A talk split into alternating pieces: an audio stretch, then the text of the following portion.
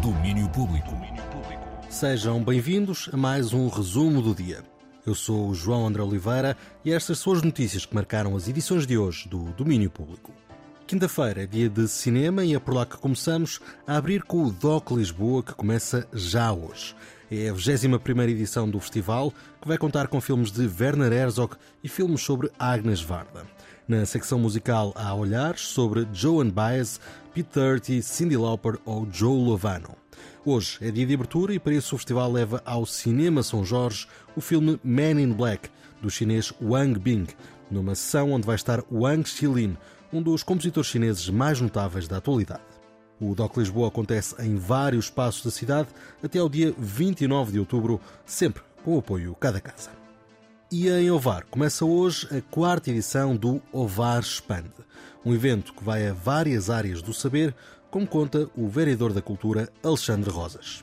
Esta edição liga a música à palavra, escrita e cantada, à fotografia e à ilustração, e expande-se por universos criativos entre concertos, conversas, oficinas de experimentação, ações de formação técnica e masterclasses.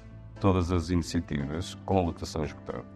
Neste primeiro dia, o Ovar Expande arranca com Bonifácio, que vai apresentar o seu segundo EP, Lockdown Tapes, num concerto improvisado que convida o público a participar numa experiência única e repetível. O concerto está marcado para as 21h30 na Sala Galeria. Segue-se às 22h30 na Sala Span, Trips, o artista apresenta Popular Jaguar, terceiro álbum. Bonifácio e Trips no primeiro dia do Ovar Expand. Até sábado passou ainda pela Escola de Artes e Ofícios de Ovar, Sean Riley, Best Youth, Ana Lua Caiano, Evaia e Lica. A sul, chegamos ao fim da viagem pelo país do Festival Política. Depois de Braga, Coimbra e Lisboa, o Política chega hoje a Lolé. Rui Oliveira Marques, o cofundador do festival, fala-nos do tema deste ano. A nossa ideia foi, um ano antes da comemoração dos 50 anos do, do 25 de Abril, de fazer já uma reflexão sobre os limites uh, do nosso sistema democrático. Ou seja, aqueles momentos uh, em que o sistema não funciona, em que os cidadãos não se eh, não se revêem nas, nas instituições e também uh, as forças que, que, também, entretanto, também foram eleitas, que estão dentro do sistema uh, e que basicamente querem dar cabo, cabo dele. Uh, por isso é que nós, na, na, edição deste ano, não é, escolhemos como mote a pós-democracia, mas relembrando todos os cidadãos que estamos todos no mesmo barco, não é, no barco da democracia e que temos de defendê-lo. Os preparativos para os 50 anos do 25 de Abril fazem-se já no Festival Política.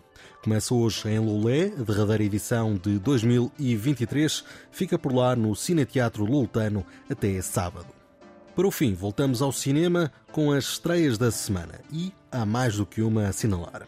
Assassinos da Lua das Flores é o novo filme de Martin Scorsese, uma espécie de western do realizador que nos leva para 1920. Um filme sobre o passado sangrento dos Estados Unidos e a exploração branca de uma tribo de índios. Com Leonardo DiCaprio e Robert De Niro, um autêntico épico que pede preparação para a sala. Afinal, são 3 horas e 26 minutos de filme. Já do lado nacional, destaque para Pátria. É o novo filme de Bruno Gascon que conta a história de uma distopia realista que retrata um país dominado pela opressão de uma ditadura. Num ambiente sombrio, dois grupos enfrentam-se no momento em que os movimentos extremistas crescem nas ruas. São duas novas propostas nas salas nacionais a juntar a NIAD, zonas de turbulência, visões, mentiroso compulsivo e super tornado. É com as dicas para o cinema que fechamos este resumo do dia. Quanto nós, marcamos novo encontro para amanhã. Até lá. Domínio Público.